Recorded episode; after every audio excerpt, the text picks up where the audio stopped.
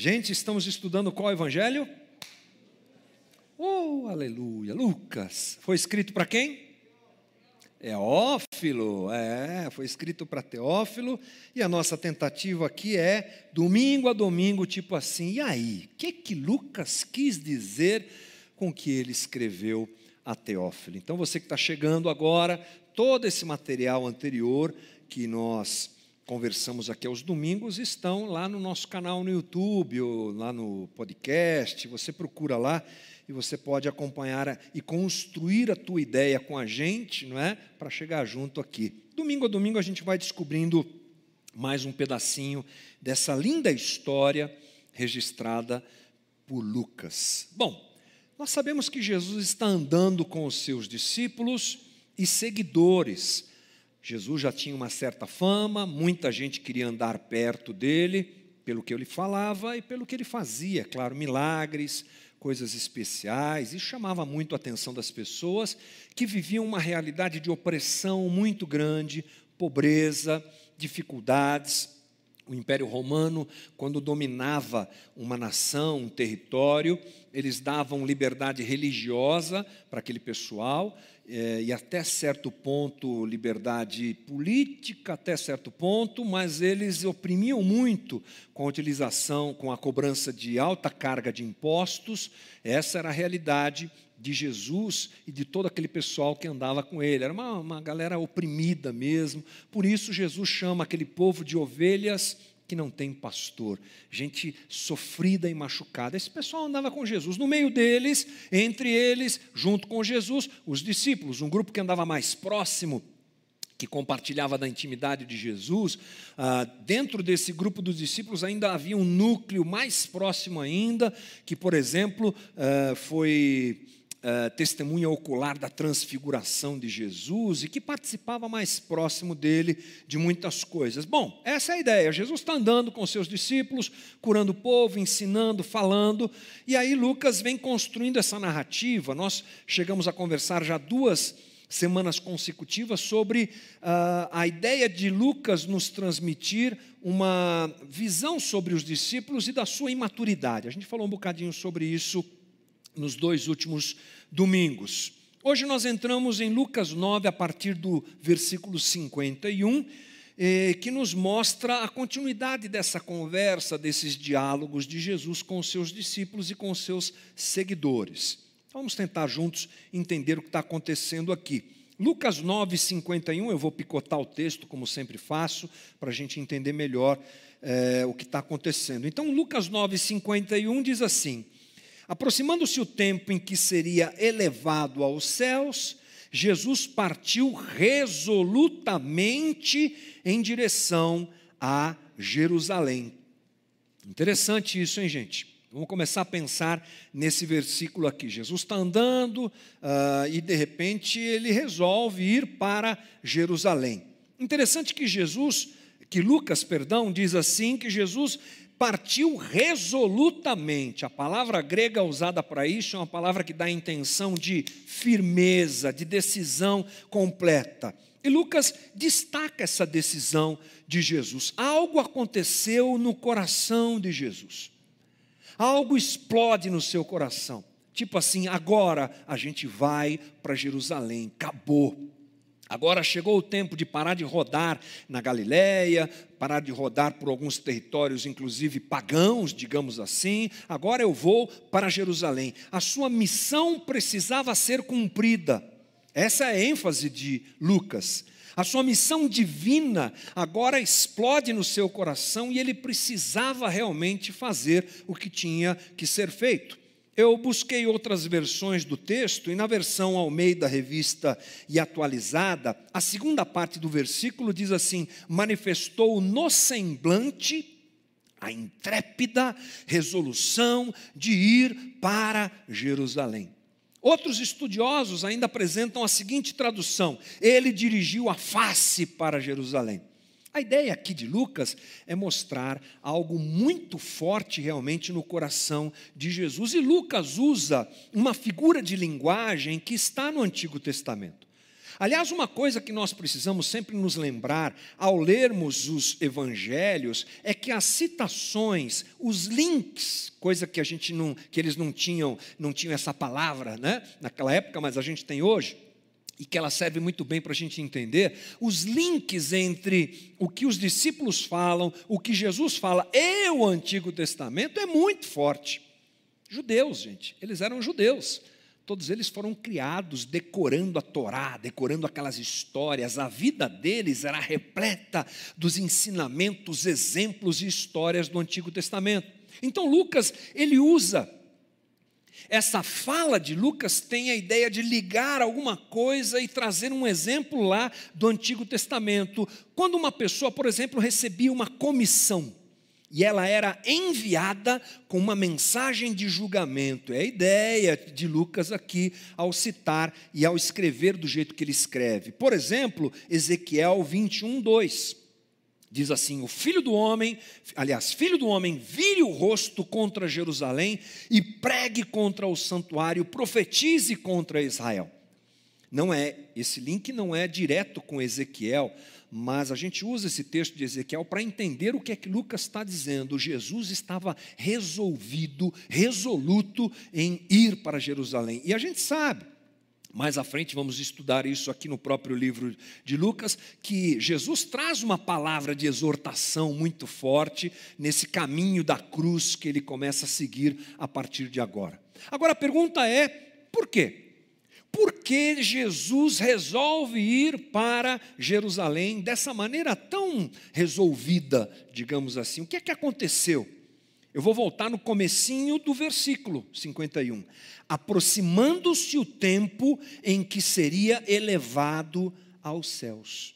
É isso que desperta o coração de Jesus para ir para Jerusalém. Não é uma vontade qualquer, não é o desejo de visitar alguém, não é a vontade de ir para a capital e participar de alguma coisa, é o entendimento de que chegou o tempo de que ele seria elevado aos céus. Bom, o que, que isso tem a ver? Que é que isso quer dizer? O que Lucas quer dizer? Jesus, ele começa a correr agora em direção ao cumprimento da sua missão. É para isso que ele está ali. Foi para isso que ele foi enviado. É por isso que o Deus encarnado está andando no meio daquele povo, porque há uma missão, há um projeto de Deus sendo realizado, e ser levado ao céu significa morte, ressurreição e ascensão. Plano divino está acontecendo, o plano divino, a missão divina de salvar o homem explode no coração de Jesus e ele sabe que ele tem que fazer isso e ele se dirige para Jerusalém. Às vezes nós lemos o texto bíblico sem levar isso em consideração, o que é um grande perigo. Nós nos esquecemos do plano de Deus. Nós esquecemos daquilo que os teólogos usam para se referir a isso, que é o termo missio dei missão de Deus, um termo latim que tem a ver com essa, é, essa ação divina que está acontecendo, inclusive naquele momento histórico onde Jesus resolve ir para Jerusalém. Deus está cumprindo o seu plano. É bom a gente saber disso e pensar um pouquinho sobre isso, eu acho. É bom a gente saber que essa história ela está acontecendo naquele momento com Jesus, mas ela já vem acontecendo. Deus é o Deus que trabalha na história, o Deus do Evangelho, o Deus de Israel, é o Deus que está trabalhando na história. Às vezes, eu costumo dizer isso aqui, nós gostamos de ler o texto bíblico muito pertinho, isso é importante. O que, que eu quero dizer com isso? Pega cada palavra, vai lá na língua original, ah, no hebraico diz isso, no grego diz isso, essa, sim, fundamental. Mas é importante também a gente afastar um pouquinho a Bíblia Sabe como é que é? O que é que está acontecendo aqui? Essa fala está inserida em que contexto? Quem falou? Por que falou? De onde vem? Quanto mais você vai afastando o texto, mais vai ficando clara essa história divina. A ação de Deus, desde o primeiro momento lá no Gênesis, ela está acontecendo. O Antigo Testamento, irmão, portanto, é a construção dessa história. Lá em Gênesis 1 e 2, você tem o um registro da criação divina. Deus, com toda a sua graça, com todo o seu amor, cria o homem, planeja e, e, apresenta a criação, aquela história toda linda do Gênesis, que aliás não tem o objetivo de dizer como as coisas foram criadas, mas de apresentar quem criou tudo que foi criado. Cuidado com essa ideia de pegar o Gênesis e tentar fazer link com a ciência. Ah, mas está vendo? Ó, o Gênesis não casa, o Gênesis não explica, mas não foi escrito para isso. Gênesis não foi escrito para registrar e apresentar uma explicação de como as coisas foram criadas. A ideia é quem criou. E lá está Deus criando e operando. Lá está Deus fazendo. Tudo lindo, tudo maravilhoso. Viu Deus que era bom, cria o homem, cria Adão, cria Eva, que incrível. Capítulo 3, ruptura. Pecado. Não quero, quero andar sozinho a gente já aprendeu isso, né? Autônomos, auto-lei, a minha lei, autonomia, eu mando em mim, não quero mais. Esse foi o problema do homem: pecado, queda, degradação, desconexão. A partir daí você tem um problema muito sério, porque a partir do versículo do capítulo 4 até o, o capítulo 11 de Gênesis, você tem algo chamado degradação humana, que a gente pode chamar assim. O homem vai ladeira abaixo. É só tranqueira, é só problema, é homicídio, é traição, é gente fugindo de Deus, é idolatria, é uma coisa muito séria. Você tem, inclusive, uh, Deus agindo no sentido de recomeçar tudo. Sabe onde está isso? Lá no dilúvio. Olha a história acontecendo.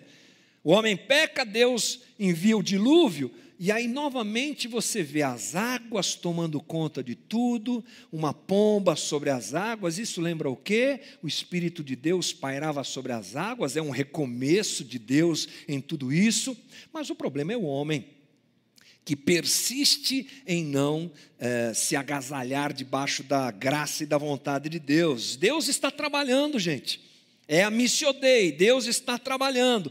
E essa situação vai se degradando até a Torre de Babel, onde o homem diz assim: vamos construir uma torre para a gente, uau, vamos fazer, colocar o nosso nome nas alturas e sermos lembrados disso. É o coração humano em pleno pecado. Mas Deus está lá, Deus está trabalhando. E aí em Gênesis 12, uma chavinha muda e aparece uma figura icônica em tudo isso um nômade, um homem que anda lá por aquela região oriental chamado Abraão ou Abrão. Abraão, sai da tua terra, da tua parentela e vai para o lugar que eu vou te mostrar. De você eu farei uma grande nação. Lembra dessa história? Pronto. Começa aí um novo momento de Deus, Deus agindo. Deus agora então forma um povo, já que as ações divinas diante do coração humano, pós-queda, não trouxeram resultado, Deus age um, e cria um povo. A gente tem que tomar cuidado porque parece que Deus vai tentando e não dá certo. Não é que Deus tenta e não dá certo. Isso tudo já estava determinado por Ele na sua sabedoria completa. Mas é assim que Ele age. Gênesis 12, a gente tem Abraão sendo escolhido para dar início ao projeto de um povo, a formação de um povo, o povo de Israel.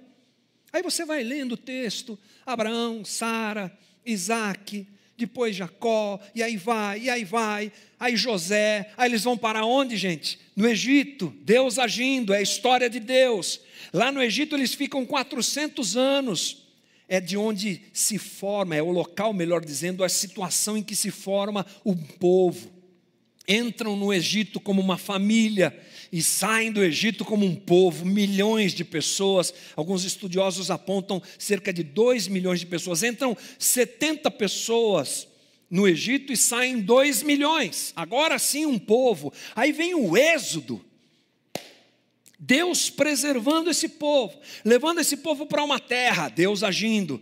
Ele está agindo, gente, desde Gênesis 1 até agora, só que agora é um povo com quem ele lida e que ele constitui para si. E a ideia de Deus é: esse povo vai me amar, nós teremos uma relação incrível e todo, todos os, as nações, todos, perdão, toda a humanidade vai enxergar nesse povo a minha graça, o meu amor, a minha glória. A partir dessa, desse momento é o que acontece. É um povo que é preservado, é um povo que é, tem altos e baixos. É assim que você deve ler o Antigo Testamento. É nessa história que você deve perceber a ação de Deus. Aí esse povo se rebela, esse povo é idólatra, esse povo faz bobagem, esse povo divide o reino, esse povo escolhe um rei. Eles têm altos e baixos, altos e baixos, e lá está o amor divino, e lá está Deus na sua missão, amando o homem cuidando do homem e trabalhando para que esse povo, na, no decorrer da história, chegue num momento que é o momento máximo, que é a vinda de Cristo. É isso que está acontecendo no Antigo Testamento. Agora, uma coisa que chama a minha atenção e deve chamar a sua, é que Deus não faz isso é, magicamente, né? Poderia fazer, né, gente? Adão e Eva pecaram, está tudo bem, peraí, gente, vamos, vamos voltar a fita, sei lá, vamos fazer qualquer coisa. É um plano tão lindo, tão incrível, que acontece através de pecadores. Deus convida o homem para participar desse projeto de reconciliação entre o homem e ele mesmo. É por isso que ele chama Noé. É por isso que ele chama Abraão. É por isso que ele chama Davi. É por isso que Deus vai agindo através de homens, e interessante, homens imperfeitos. Quando você olha para Abraão, puxa, que incrível que esse cara fez. É, ele mentiu várias vezes, ele teve problemas com, com a sua relação com Deus. Olha para Davi, que rei maravilhoso. Ah, todo mundo sabe que Davi adulterou com Batseba e aí por diante, homens pecadores. Mas Deus os usou. Aliás, a missão divina acontece assim, nessa parceria Deus-homem nesse projeto instituído por Deus e vivido pelo homem. E essa preservação e, de, e, essa direção divina tem um alvo, a chegada de Jesus. Deus vai trabalhando, trabalhando, trabalhando, a missão vai acontecendo, a missão vai acontecendo, preserva Israel, livra Israel dos seus inimigos e vai, vai, vai, levanta, baixa e exílio, e até que chega um momento maior. Jesus vem. Gálatas 4:4. Olha o que Paulo diz: "Mas quando chegou a plenitude do tempo, Deus enviou seu filho nascido de mulher, nascido debaixo da lei." Era isso que estava acontecendo do velho até a chegada do Cristo. Jesus sabe desse movimento divino, claro que ele sabe da sua participação, ele é Deus, né, gente? Vamos lá? E ele continua essa obra. Aquilo que começa com Israel e explode na pessoa do Cristo, continua com o Cristo. É por isso que ele vai para Jerusalém, ele está continuando essa missão divina, agora através da sua própria pessoa. Mas é incrível, ele não faz isso sozinho. Assim como Deus no Antigo Testamento convida homens imperfeitos para a sua missão, Jesus convida homens imperfeitos para a sua missão. E andam com ele quando você pensa em homens perfeitos, imperfeitos que andaram com, com Jesus, de quem você lembra?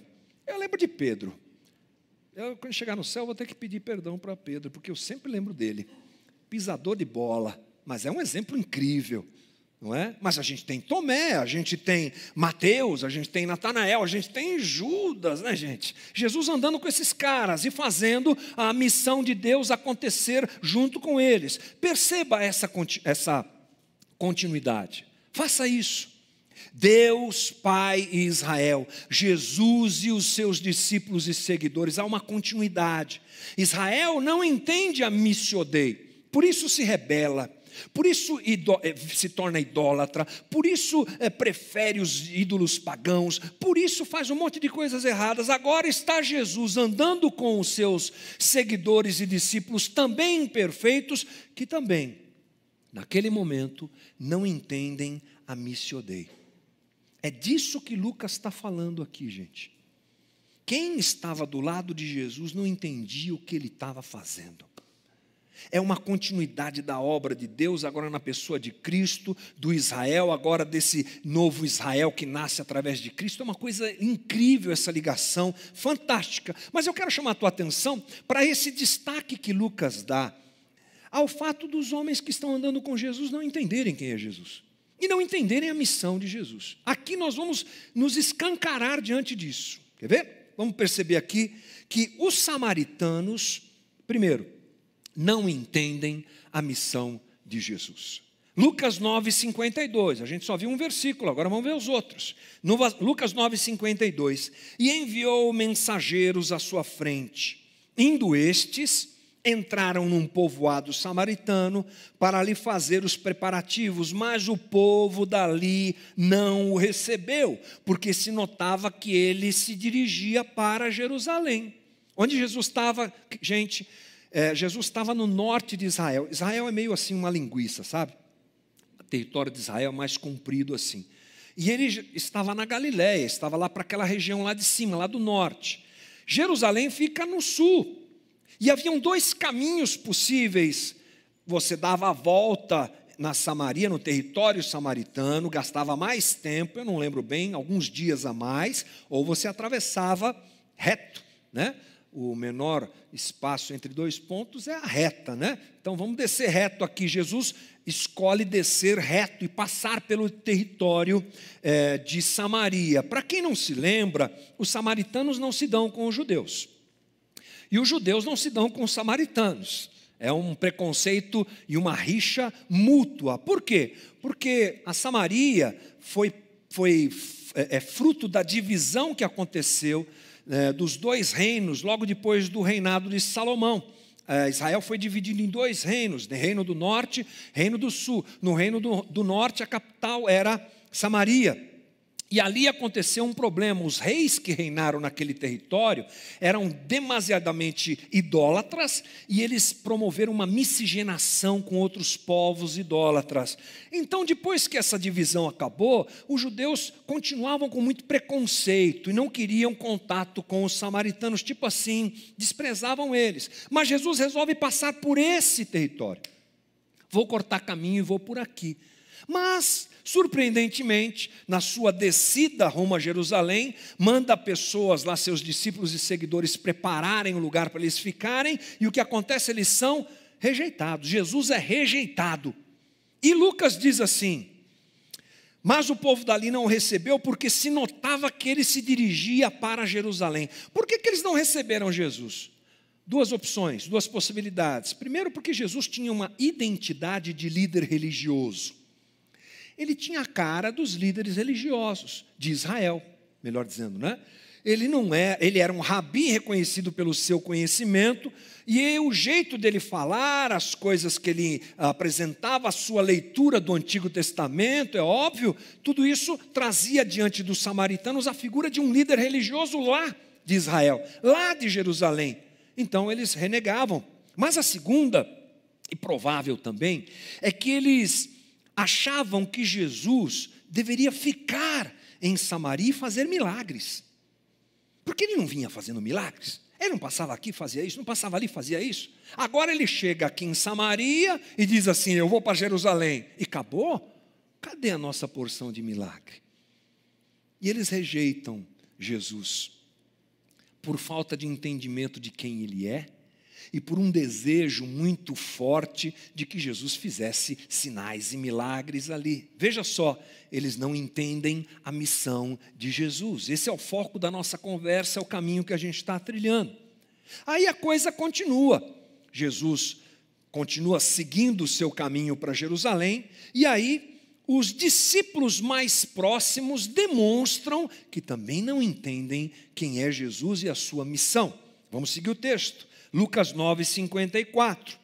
Ao verem isso, isso que? A rejeição dos samaritanos para com Jesus, Tiago e João perguntaram: Senhor, queres que façamos cair fogo do céu para destruí-los?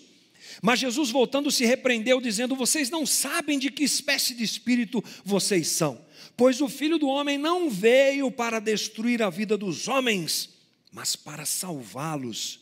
E foram para outro povoado. Tiago e João, quando viram que os, farise... que os samaritanos, perdão, naquele povoado samaritano rejeitaram Jesus, soltaram a seguinte pérola: Jesus, vamos orar para que caia fogo do céu sobre esse pessoal. Senhor quer que a gente faça isso? Tipo assim, o que é que vocês estão fazendo? Que loucura é essa que vocês estão dizendo? Eles se lembram De quem? Quem é que orou para cair fogo do céu quando encontrou seus inimigos, gente? Elias. Aqui é um link, mais um link do, do Antigo Testamento. Quem não é por nós é contra nós. Pá, pá, manda fogo. Aí Jesus disse para eles assim: Como assim? Vocês não entenderam nada? Aliás, só a título de informação, há um acréscimo nessa descrição de Lucas aí, feita provavelmente por, pelos copistas, esse trecho onde ele diz assim: vocês não sabem de que espírito são, essa, essa, esse trecho não está nos melhores manuscritos bíblicos. Então, se na tua Bíblia isso está entre parênteses ou qualquer coisa do tipo, está certo. É para identificar que isso não está no, nos escritos originais. Mas eu vou te dizer uma coisa, e os, e os estudiosos, aliás, eu concordo com eles, é, o copista que fez essa inscrição a mais, ele está muito correto. Porque ele está apresentando é, aquilo que está no coração de Jesus, que a sua jornada não será uma jornada de vingança. Está vendo? Eles não entendem nada. Não é uma, não é uma jornada de poder. Não é uma jornada de imposição, como nós conversamos semana passada. É uma jornada de amor. Filho do homem não veio para matar ninguém, filho do homem veio para acolher. Eles não entendiam a missão de Jesus. Vamos continuar? Versículo 57. Aí nós percebemos que essa narrativa de Lucas começa a abordar as pessoas que estão próximas a Jesus, os seguidores. Nós vimos os samaritanos, os discípulos mais próximos, agora os seguidores. O que, que acontece com os seguidores? Eles também não entendem a missão de Jesus. Presta atenção, versículo 57. Quando andavam pelo caminho, um homem lhe disse: Eu te seguirei por onde quer que fores. Jesus respondeu: As raposas têm as suas tocas e as aves dos céus têm seus ninhos, mas o filho do homem não tem onde repousar a cabeça. Provavelmente um homem, seguindo Jesus mais de longe, ele não é um discípulo, mas um seguidor, grita lá: Eu vou te seguir, Jesus. Jesus provavelmente leu o coração daquele homem e disse para ele: É o seguinte, você quer me seguir? Olha, eu não tenho nem sequer onde repousar a cabeça. Jesus percebe que aquele homem precisava de segurança. E, e ele achava provavelmente essa leitura que nós podemos fazer, que andar com Jesus era alguma coisa muito segura, mas Jesus já o avisa: olha, é, não tem segurança nessa jornada. Essa empreitada é assim, daqueles que entregam o coração e me seguem e abrem mão da sua segurança. Veja que aquele seguidor também tinha uma perspectiva sobre a missão de Jesus equivocada provavelmente fazendo um comparativo entre Jesus e outros líderes que apareceram, entre Jesus e os reis de Israel. Jesus está dizendo: nada a ver, nada a ver, meu camarada, aqui a, a história é outra. O segundo homem, versículo 59, a outro disse: siga-me. Mas o homem respondeu: Senhor, Deixa-me primeiro sepultar meu pai. Jesus lhe disse: Deixe que os mortos sepultem os seus próprios mortos. Você, porém, vai proclame o reino de Deus. Aqui nós temos Jesus convidando um seguidor. Gente, está tudo acontecendo na sequência do texto. Não perca esse, esse fio da meada. E aqui Jesus convida alguém. E esse alguém responde assim: Beleza, Jesus, mas deixa eu sepultar meu pai primeiro. Provavelmente, o pai dessa pessoa não tinha morrido. Não é essa a ideia. A ideia era de esperar o pai morrer. A ideia era de retardar esse seguir a Jesus no seu tempo e na sua conveniência. Se fosse o caso daquele pai ter morrido, aquele homem deveria sim, segundo as leis de Israel, segundo a cultura e a religião de Israel, enterrar seu pai e honrar seu pai. Jesus nunca disse algo ao contrário disso. A fidelidade aos pais é uma coisa muito clara na lei do Antigo Testamento e nas falas de Jesus, mas Jesus deixa claro que ele precisa de prioridade. Eu estou indo para Jerusalém, você quer ir atrás de mim? Você está entendendo a minha missão? Prioridade prioridade. Ao terceiro evento que fecha a nossa narrativa, está no versículo 61, que descreve outro homem. Ainda outro disse: Vou seguir-te, Senhor, mas deixa-me primeiro voltar e despedir-me da minha família. Jesus respondeu: Ninguém que põe a mão no arado e olha para trás é apto para o reino de Deus. Jesus diz aqui outro link com o Velho Testamento, a história descrita em 1 Reis 19, Elias e Eliseu, lembra? Elias vai chamar Eliseu, joga a capa sobre Eliseu e acabou, vamos embora. Essa é a ideia.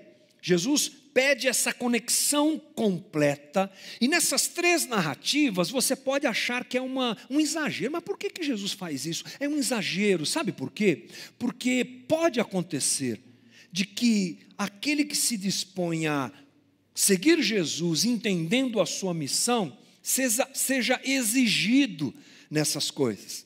E isso acontece. Quem toma o arado e vai para seguir Jesus, não pode olhar para trás porque vai se desviar do seu caminho. Quem segue Jesus e abraça a sua missão como a sua missão de vida e entende esse convite para viver a missio Dei, tem que entender que há emergência, que não há segurança e que Deus está no controle de tudo. Mas entendendo aqui tudo essa trajetória que a gente fez, o que é que a gente encontra? Nós vemos aqui pessoas que não entendem a missão de Jesus e que, para segui-lo, impõem condições. É isso que Lucas está mostrando para a gente. Os samaritanos queriam milagres.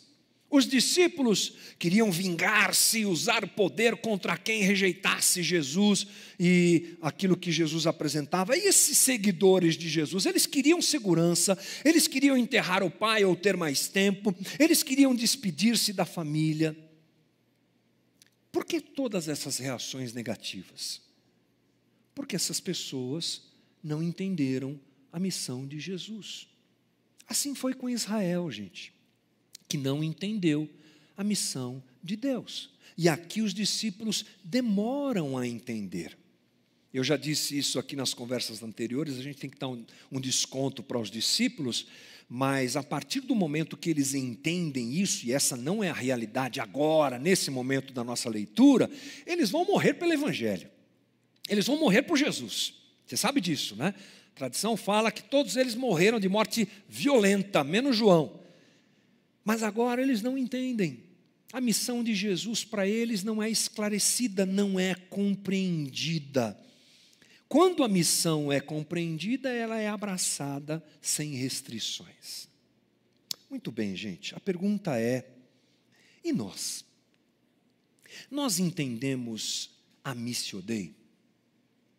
A gente fez uma excursão aqui pelo texto bíblico muito rapidamente. A gente deu um pulo bacana lá no Antigo Testamento e vimos Deus agindo, Deus agindo, Missio Dei, Deus fazendo a sua obra até Jesus vir.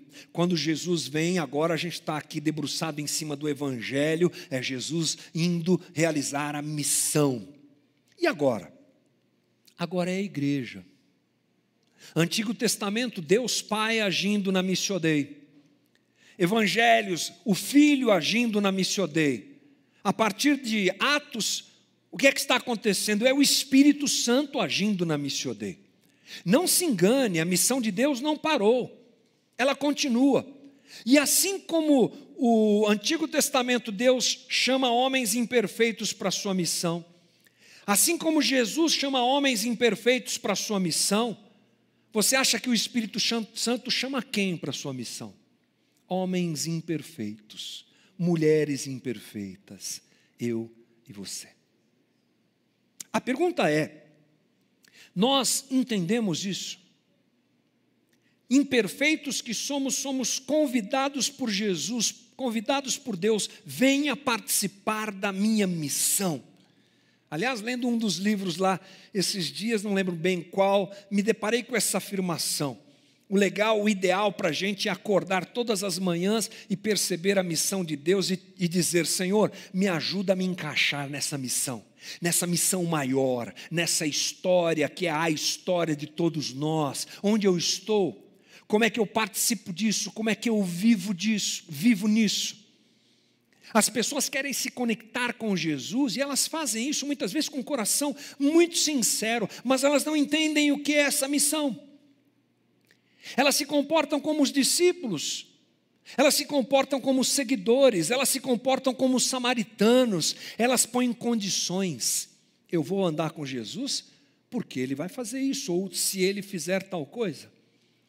Olha, Jesus, eu até te amo, mas vamos resolver esses problemas que eu tenho aqui na minha vida, porque é para isso que eu estou aqui na igreja, é para isso que eu estou ofertando todo dia, é para isso que eu estou fazendo jejum. A gente coloca condições diante de Deus, a nossa imaturidade em não entender o que Deus está fazendo. E a gente então apresenta as condições que a gente quer, exigimos de Deus aquilo que nem tem a ver com a missão.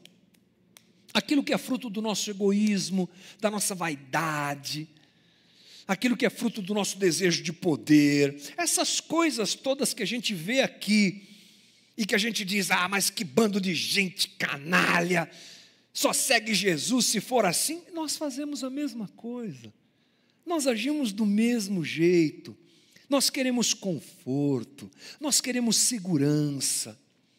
Nós queremos que os nossos negócios eh, eles andem muito bem, que as nossas empresas e a nossa vida executiva e profissional vá muito bem. A gente quer segurança. Aí, de repente, eu posso começar a andar com Jesus, mas, mas e aí? Qual é a segurança que eu tenho? A gente faz conta para seguir Jesus, conta para abraçar a missão de Jesus, como eles faziam, nós também fazemos. Eu tenho prioridades, eu tenho gente para cuidar, eu tenho coisas para fazer. É claro, é claro que a realidade da nossa vida está diante de Deus. É claro que para alguns, Jesus pede um desapego diferente do que para outros. É claro, tem gente que é despertada para ser missionário no Cabrobró. E o cabra larga tudo que tem e vai. É uma movimentação de Deus no coração de algumas pessoas, mas de forma geral, todos nós somos chamados, aliás, convidados. O que Israel não entendeu, que aquele convite para se tornarem uma nação que resplandecesse a glória de Deus, era o convite. O convite. Era o cupom premiado. Era a mega sena, era tudo e muito mais. Deus convidando Israel, venham, andem comigo. Agora Jesus convidando os discípulos, vamos andando para Jerusalém. Mas a gente faz conta e a gente não percebe o quanto isso é maravilhoso. Gente, é o convite da nossa vida. Nos tornarmos participantes da Missio Dei. Esse é o plano perfeito. Esse é o plano perfeito. E eu não sei como Deus vai operar na sua vida se você assim decidir desejar e se abrir para isso. Como eu disse, para alguns é um pedido de abandono completo, para outros é pegue essa tua profissão e faça dela um instrumento no reino. Para outros é, vai se tornar pastor, para outros é, vai se tornar engenheiro, vai se tornar sei lá o quê, vai se é, cuidar dos seus filhos. Isso é um problema de Deus, não é nosso, é Ele que opera, é Ele que faz, mas a nossa felicidade está em participar disso, em nos permitirmos, em abraçarmos a missão de Jesus, do Espírito Santo de Jesus hoje e irmos com Ele para a cruz, realizando essa obra de reconexão, de reconciliação, de reconstrução da humanidade diante de Deus, e participar disso é o maior privilégio que nós temos. É triste a gente ver gente andando com Jesus e querendo impor situações. É triste ver gente diminuindo Jesus para que ele atenda aos seus caprichos, desejos e vontades. É triste ver comunidades inteiras seguindo Jesus, desconectadas desse plano e colocando o seu ventre em primeiro lugar, como aqueles homens fizeram, como Israel fez. Não, gente. A vocação que recai sobre mim, sobre você é: vamos fazer do nosso plano pessoal, do nosso, da nossa missão pessoal, a missão de Deus e linkar a nossa vida com a missão divina. Esse é um passo incrível, porque é aí que nós somos felizes, é aí que nós somos completos. É aí que nós nos percebemos abraçados por Deus e a resposta que todos nós carregamos em nós: o que é que eu vim fazer aqui? Se você pensa um pouquinho, e eu acho que pensa, você já fez essa pergunta para você. O que é que eu estou fazendo aqui? Ganhando dinheiro? Procurando fama? Construindo uma família? Legal. Desde que ela esteja dentro desse plano divino. Ou seja, conexão. Nós precisamos dessa conexão com o plano de Jesus. O que é que eu faço, Jesus? Para onde eu vou, Jesus? Como é que o Senhor quer usar essa minha profissão, esse meu dom, dentro do reino? Como é que o Senhor quer que eu cuide da minha família, para que isso faça parte do teu plano? As respostas que nós precisamos, irmãos, estão nessa conexão. A motivação de vida que nós precisamos está nessa conexão de entregarmos a vida a Cristo, de o termos como Senhor e Salvador, de nos colocarmos como discípulos dele e de nos rendermos a essa missão e irmos com ele para Jerusalém, fazendo o que ele quer sendo instrumentos dele, cada um na sua individualidade, mas também na nossa coletividade. Estou encerrando, gente. Mas eu preciso dizer que isso é alguma coisa que me incomoda bastante, que tira meu sono. Como comunidade, nós estamos caminhando. Estamos seguindo, linkados e ligados a Missio Dei, ou estamos criando o nosso clubinho privado? Ou estamos criando o nosso ajuntamento de gente que precisa tanto de milagres, vamos andar juntos aqui? Ou estamos criando o nosso grupo de escolhidos, separados, incríveis e manda fogo em todo mundo? Que não, que não, em nome de Jesus. Que sejamos gente ligada a Missio Dei. Deus está agindo. Deus continua fazendo o seu plano entre nós, Ele nos convida, vem comigo e faça parte desse plano, em nome de Jesus. Vamos ficar de pé, vamos orar, queridos. Manhã, para a gente se entregar para Jesus, eu acho, sabe? Para você que está aqui, para você que está em casa, amanhã para a gente se quebrantar, para a gente olhar para a gente e dizer: Jesus, eu estou fazendo certo com a minha vida, eu estou linkado ao teu plano, à tua vontade, à missiodei que está acontecendo agora, ou eu estou ligado ao meu egoísmo, à minha insegurança, ou eu estou ligado ao meu interesse pessoal. Jesus, olha para nós, Senhor. Nessa manhã de domingo nós nos prostramos diante do Senhor. Jesus querido, tem misericórdia da gente, que se comporta como os discípulos, imaturos, que nos comportamos como samaritanos, que nos comportamos como aqueles seguidores cheios de exigências e de tempos determinados e de situações estabelecidas. Jesus quebra o meu coração nessa manhã, o coração dos meus irmãos que estão aqui para a gente se encaixar no teu plano, Senhor, para a gente ser o que o Senhor quer que a gente seja, para a gente parar de ser teimoso, cabeça dura, exigentes e nos rendermos, participando desse movimento que é gracioso, esplendoroso, lindo e especial do Senhor para nós. Faz do teu plano, Senhor, o nosso plano. Faz do nosso plano o teu plano.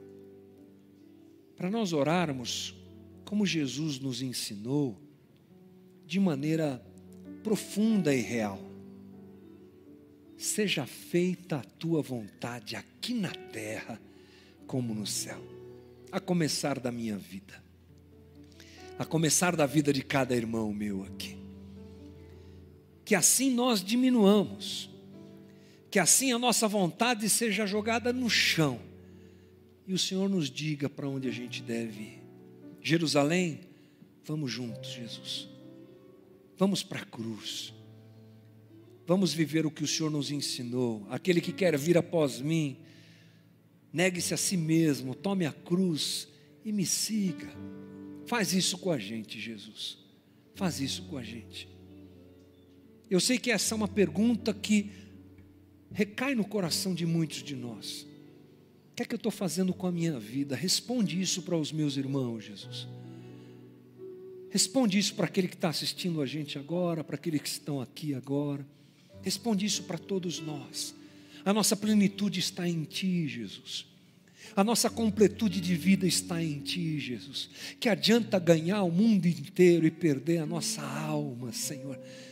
Que adianta se linkar essas coisas tão passageiras, efêmeras, se elas não forem instrumentos para nós vivermos a missio Dei agora elas não servem de nada, por isso nós nos entregamos a Ti nesta manhã. Faz isso, Jesus. E através do fato de sermos marido, esposa, pais, mães, ministros, colaboradores com a igreja, voluntários na obra, empresários, profissionais liberais, aposentados. Sejamos nós quem formos, liga o que temos, o que vivemos e o que somos à missão, Senhor. Liga o que somos à missão, porque a gente quer viver isso em tudo que fazemos e vivemos. É a nossa oração nessa manhã. Oramos para um bom domingo também, oramos para uma boa semana. E é claro, oramos no nome que está acima de todo nome, o nome de Jesus, nosso Senhor e nosso Salvador. A Ele a honra e a Ele a glória sempre, em nome de Jesus. Amém, gente. Deus nos abençoe. Ótimo domingo. Uh!